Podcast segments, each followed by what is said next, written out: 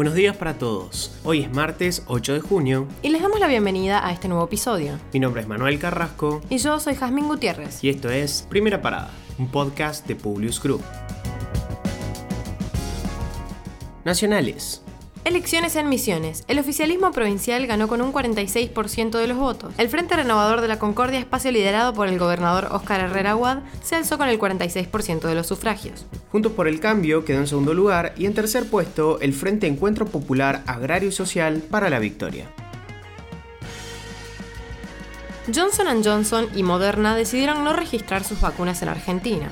Ambos laboratorios estadounidenses no cruzaron datos con la ANMAT. Desde el Ministerio de Salud expresaron que no tiene nada que ver la cuestión regulatoria con lo contractual y que no está relacionado con que el gobierno no tiene firmado aún ningún contrato con estas empresas farmacéuticas. Las compañías pueden registrar un producto sin nunca tener la intención de hacer un contrato. Expresaron y añadieron que la vacuna Janssen, desarrollada por Johnson Johnson, está presentando secuencialmente lo que la ANMAT le va solicitando.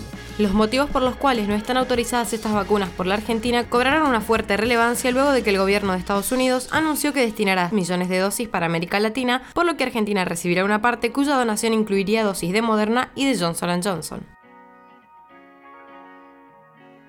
Partió el vuelo de aerolíneas argentinas que traerá dosis 1 y 2 de Sputnik V y el primer lote de su principio activo para comenzar la producción de la vacuna en Argentina, que está a cargo del laboratorio Richmond. Es la vigésimocuarta operación que realiza la empresa de bandera en búsqueda de vacunas contra el coronavirus fabricadas por el Instituto Gamaleya.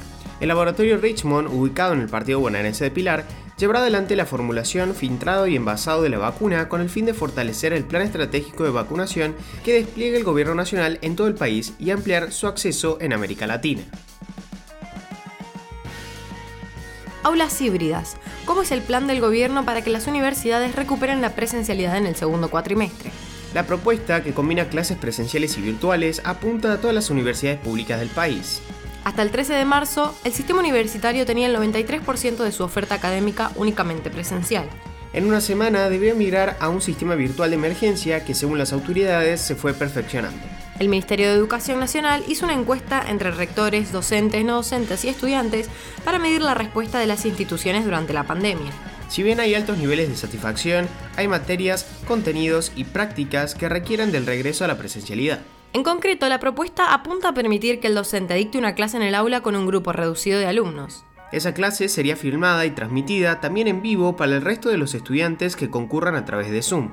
A su vez, la clase quedaría grabada y subida a un repositorio junto a otro material, con vías de comunicación para facilitar la interacción entre los alumnos y los profesores. Internacionales. Ya es obligatorio estar vacunado para ingresar a España como turista. Eso sí, es un ingreso con condiciones. La primera es que los viajeros que arriban al país hayan completado el ciclo de vacunación con dos dosis en casi todas las vacunas existentes, como mínimo 14 días antes de su viaje. Pero no puede ser cualquier vacuna. Quienes viajan tienen que estar inmunizados con algunos de los desarrollos autorizados por la Agencia Europea de los Medicamentos o por la Organización Mundial de la Salud. Así, la lista se reduce a Pfizer, Moderna, AstraZeneca, Johnson Johnson, Sinopharm y Sinovac.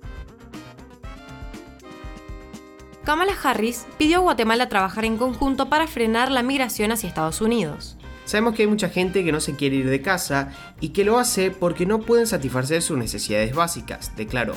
En el marco de su gira por Centroamérica, la vicepresidenta de Estados Unidos pidió a Guatemala por su apoyo para atender las causas que empujan a la migración a su país.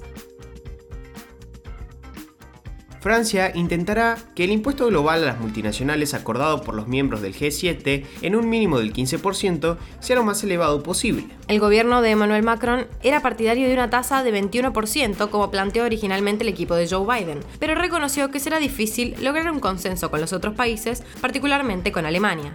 El pacto hallado este sábado por los responsables económicos del Reino Unido, Estados Unidos, Francia, Alemania, Italia, Canadá y Japón buscan que las grandes multinacionales paguen sus impuestos donde obtienen sus beneficios y no donde tienen su sede física. El pacto no es aún efectivo, pues debe ser abordado en la próxima reunión del G20 del próximo julio en Venecia y hay que acordar también la definición de grandes compañías multinacionales. El Salvador construirá infraestructura para el uso del Bitcoin en zonas rurales con problemas de conexión. Este anuncio se da después de que el presidente Nayib Bukele asegurara el fin de semana que enviará un proyecto a la Asamblea Legislativa para que esta criptomoneda tenga curso legal en El Salvador. El mandatario tiene los votos suficientes en el Congreso para aprobar la medida que ha generado opiniones encontradas en el país centroamericano. En El Salvador tiene curso legal el colón salvadoreño que ha dejado de utilizarse y el dólar estadounidense. De concretarse la medida, este se convertiría en el primer país del mundo en adoptar esta criptomoneda. Trump reapareció en un acto y aseguró que Biden está destruyendo al país. Luego de permanecer meses recluido en su mansión de Florida y vetado de las redes sociales, el magnate volvió el sábado a la arena política con un discurso agresivo contra la gestión de su sucesor demócrata. Durante un discurso de cerca de una hora y media en Greenville, sudeste de Estados Unidos, el multimillonario de 74 años volvió a sugerir la idea de una nueva candidatura en 2024. Es un año que espero con impaciencia, dijo entre aplausos. El exmandatario repitió sus acusaciones infundadas del fraude electoral en los comicios del 2020. Esta elección pasará a la historia como el mayor crimen del siglo, disparó el hombre que todavía no ha reconocido explícitamente el triunfo de Biden. Ahora sí, los despedimos por hoy. Gracias por escucharnos. Compartí este episodio con tus amigos. Esperamos tus sugerencias en nuestro Instagram, publius.com.ar y en nuestro Twitter, publius-group. Los esperamos mañana en un próximo episodio de Primera Parada. Que tengan un muy buen día.